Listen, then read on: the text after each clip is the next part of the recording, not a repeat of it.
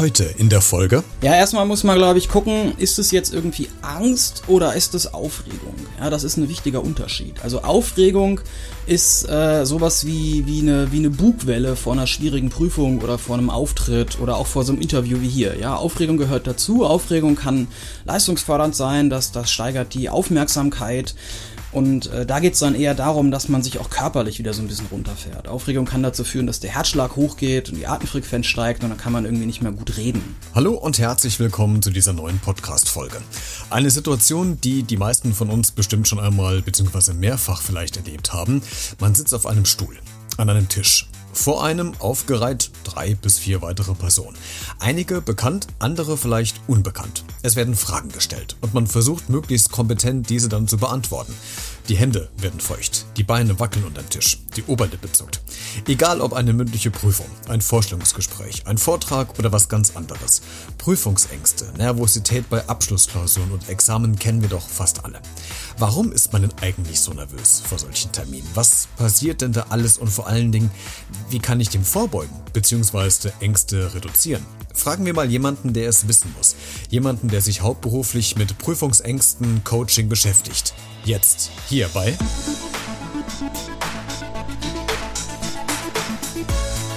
Einmal Kassel zum Mitnehmen bitte. Das ist der neue Podcast aus, von und für Kassel mit Christian Becker.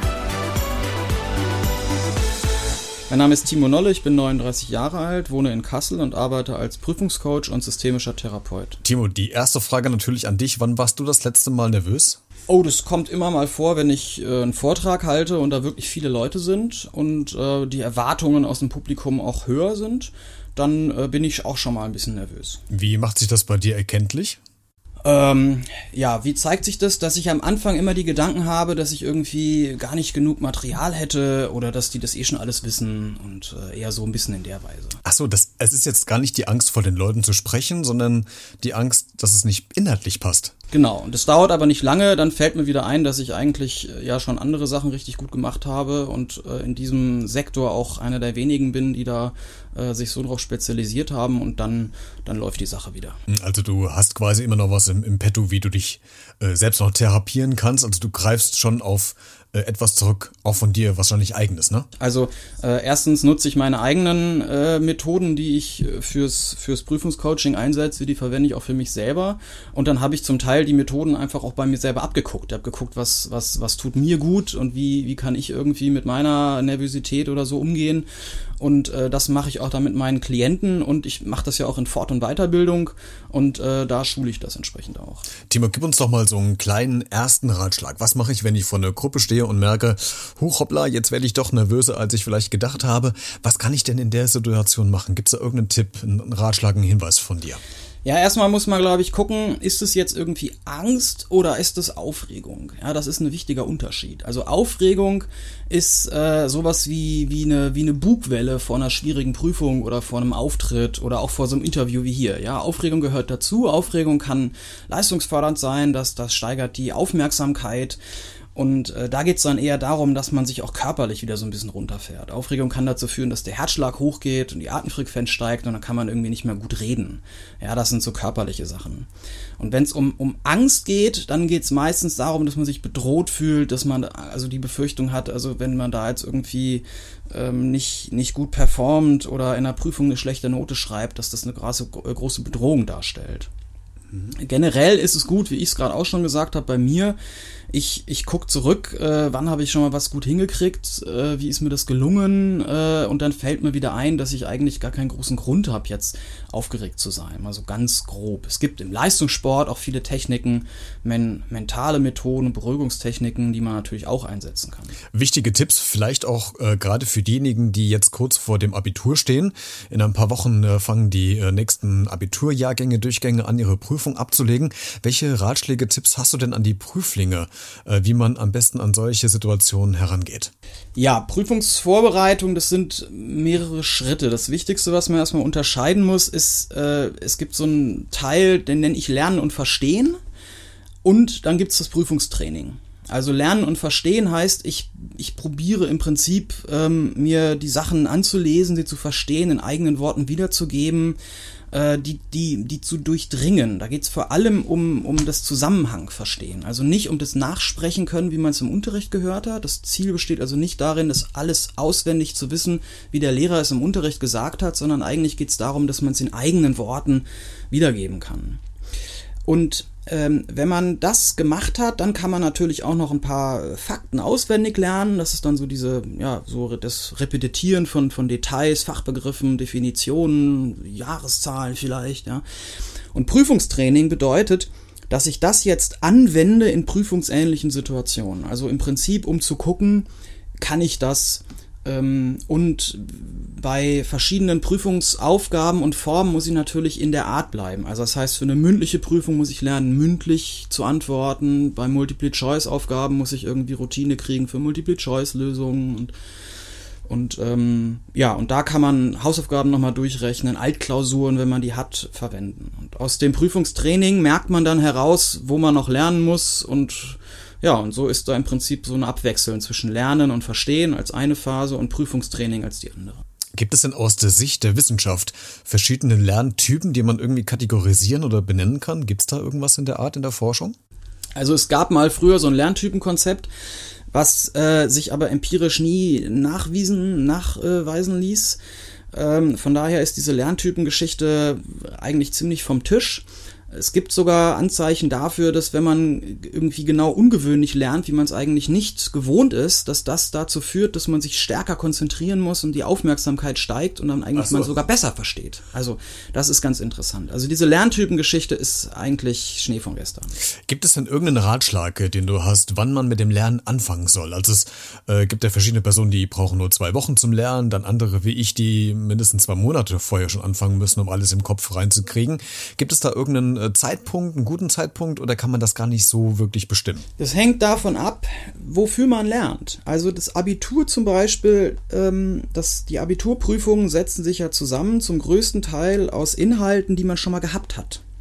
Das heißt, wenn man jetzt über die Zeit der Oberstufe aufmerksam dabei war und zum Beispiel irgendwie immer irgendwie im Zweier-Dreier-Bereich Punkte geschrieben hat und man will jetzt auch diese Punkte im Abi schreiben, dann besteht die Vorbereitung für das Abitur ja eigentlich nur darin, sich die Sachen nochmal aufzuschaffen, die man schon mal kann. Also es ist wie so eine Wiedererinnerungslernen, wenn man so will.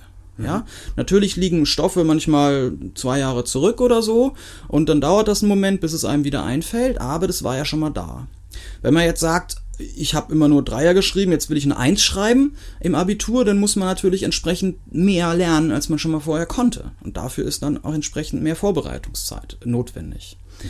Prinzipiell würde ich immer sagen, ähm, also lieber tatsächlich, wie du auch gesagt hast, früher anfangen und kontinuierlicher lernen. Also nicht äh, drei, drei Wochen vor der Prüfung am, am Stück irgendwie acht, zwölf Stunden am Tag irgendwie sowas da durchbolzen, sondern lieber früher anfangen, kontinuierlich dranbleiben. Ich bin auch Verfechter von täglich lernen und äh, dann entspannt sich das nach hinten raus ganz massiv. Wenn du jetzt sagst, tägliches Lernen, könnte ich mir vorstellen, das sind ja dann keine äh, zehn Stunden am Stück, sondern wahrscheinlich eine Zeit der Konzentration, dann wieder Ruhephasen oder wie funktioniert das da?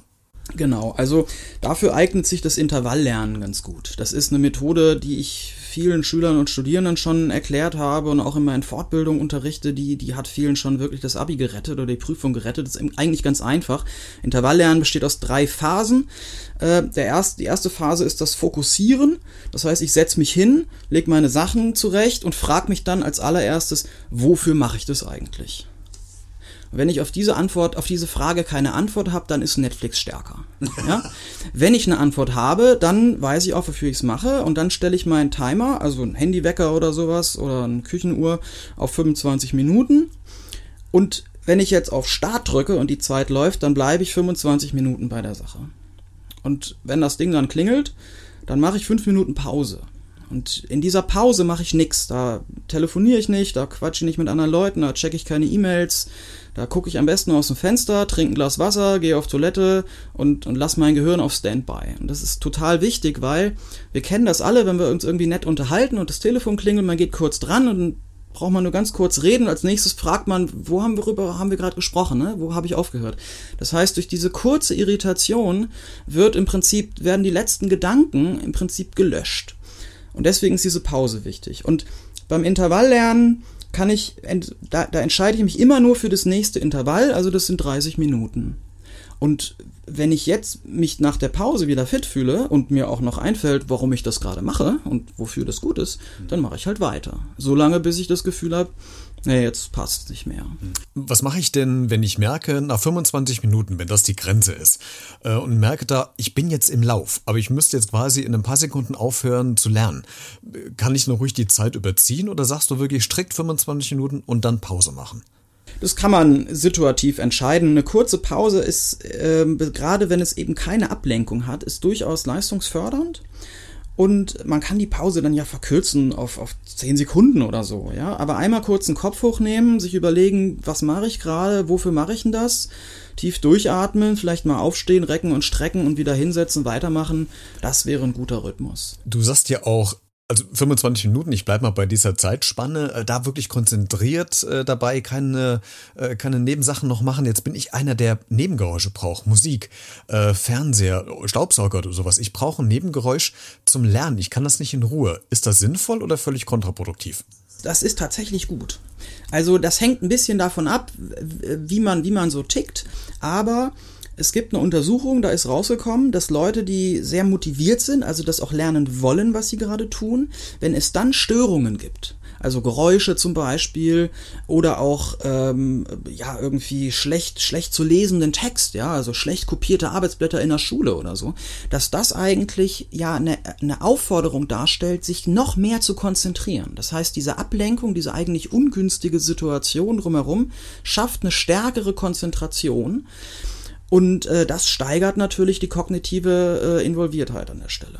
Timo, lass uns mal die Szenerie ein bisschen weiterspinnen. Wir gehen jetzt mal davon aus, wir äh, stehen jetzt fünf Minuten vor einer Abschlussprüfung, Examensprüfung, von einem Vorstellungsgespräch, von einer Klausur. Es warten noch andere äh, Personen vor dem Raum und natürlich unterhält man sich über jetzt äh, die kommende Prüfung, die kommende Klausur. Man fragt sich, hast du das gelernt? Kannst du mir das nochmal erklären? Wie ging das nochmal?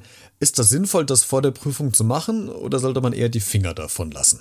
Also das ist äh, das ist sehr kontraproduktiv, wenn man sich über die Sachen unterhält, die man nicht kann. Ja, im, im Optimalfall kommt man vor so einer Prüfung wie in so einen Tunnel rein. Und in diesem Tunnel, also so men mentaler Tunnel, äh, ist man auf das fokussiert, was man kann und freut sich im Prinzip auf die Herausforderung. Das kann man ganz hervorragend sehen bei Sportlern beispielsweise. Also wenn so zwei Boxer in den, in den, in den Ring gehen, ja, dann ist das ja richtig durchchoreografiert, wie die da aus der Umkleide rauskommen und äh, wirklich mit ihrer Kapuze über den Kopf äh, auf diesen Ring zu laufen und dann sind die auch hypnotherapeutisch möglicherweise eingestellt von so einem Mentaltrainer, dass das, dass das gut, gut läuft. Und wenn die sich jetzt vorher darüber unterhalten, wie stark der andere Gegner ist und wie viel mehr der trainiert hat und, und welche Kämpfe der alle schon gewonnen hat, dann trägt das nicht unbedingt dazu bei, dass die sich jetzt richtig fit fühlen. Ne? Das ist ein bisschen die Sache. Okay. Und ähm, in, was jetzt dazu beiträgt, dass jetzt ein Schüler oder eine Studentin vor einer Prüfung in einen Zustand innerlich reinkommt, wo sie an das glaubt, was sie kann und wo sie mit ihren Stärken innerlich verbunden wird, was da jetzt zu beiträgt, das kann man ganz individuell zusammenstellen. Das ist ja das, was ich in meinen Coachings dann mache. Das kann Musik sein, das kann das Durchgehen sein von bestimmten Aufgaben, die man gut kann. Ähm, das kann, kann auch eine Kleidung sein, das kann irgendwie ein Ritual sein, ein Glücksbringer mitnehmen. Das ist ganz, ganz speziell und ganz individuell. Lass uns doch mal da einen, einen Punkt drauf werfen auf deine Coachings, auf, dein, ähm, auf deine Beratungstätigkeit, die du machst, wenn die Leute zu dir kommen. Wie muss man sich das vorstellen? Ist das äh, eine Einzelarbeit, ein Einzelcoaching? Arbeitest du mit äh, Gruppen zusammen? Ist das eine individuelle Sache? Äh, wie sieht das aus? Beschreib uns das ganz kurz nochmal. Also in meiner Praxis mache ich äh, Einzelcoachings ähm, und ich bilde das aus für Lehrer, Studienberater, Psychotherapeuten, Sozialpädagogen, Ärzte. Also das ist so das, das Entscheidende, das mache ich eigentlich am allermeisten im Moment. Also vor allem, ich habe äh, eine der wenigen, oder ich glaube so, ich kenne gar keine andere, wahrscheinlich habe ich die einzige Fortbildung in Deutschland für Prüfungs- und Auftrittscoaching, ähm, was sich jetzt also speziell für Schüler und Studierende, da also auf, auf die ausrichtet.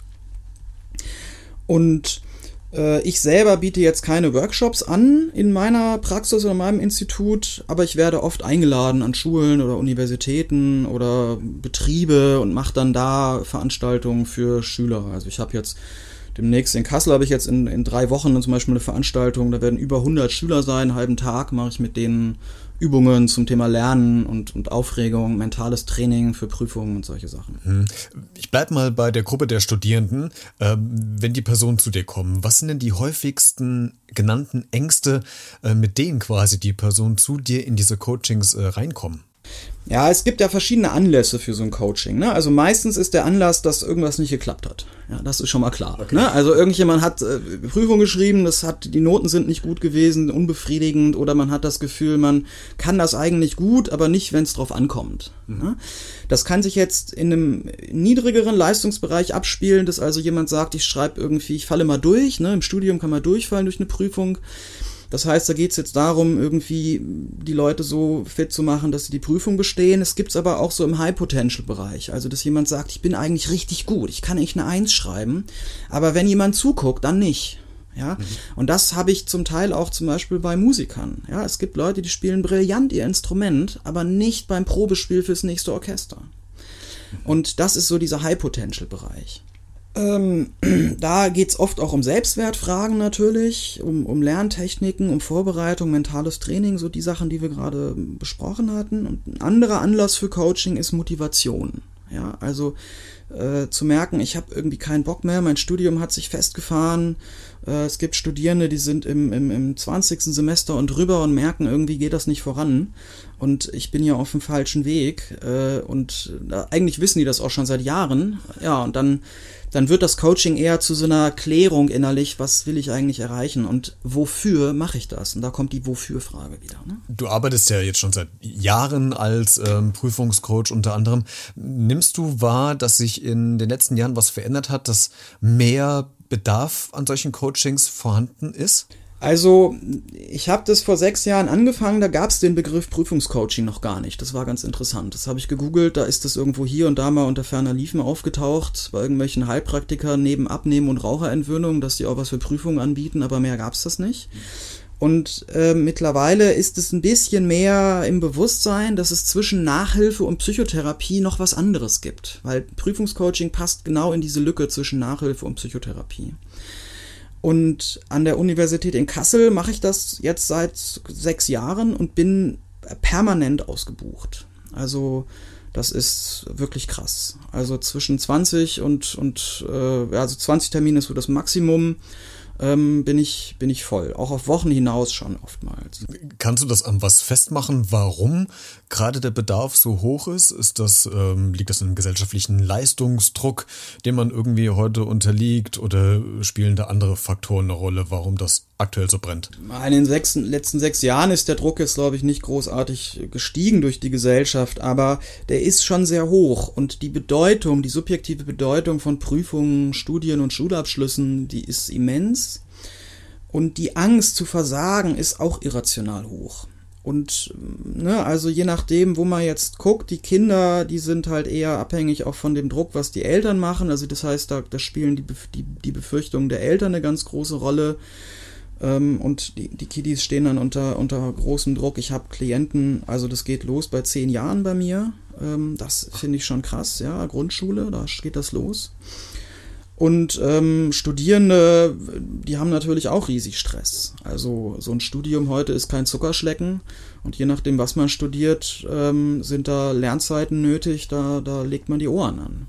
Timo, vielen Dank, dass du heute mein Gast warst und uns so ein bisschen über deine Arbeit als ähm, Prüfungscoach berichtet hast und äh, wie du mit den Personen arbeitest und welche äh, Tipps du uns heute geben konntest. Ich glaube, das war, und ich könnte mir vorstellen, dass das für ganz viele ziemlich hilfreich gewesen ist heute. Vielen Dank, dass du da warst. Dankeschön. Danke dir auch.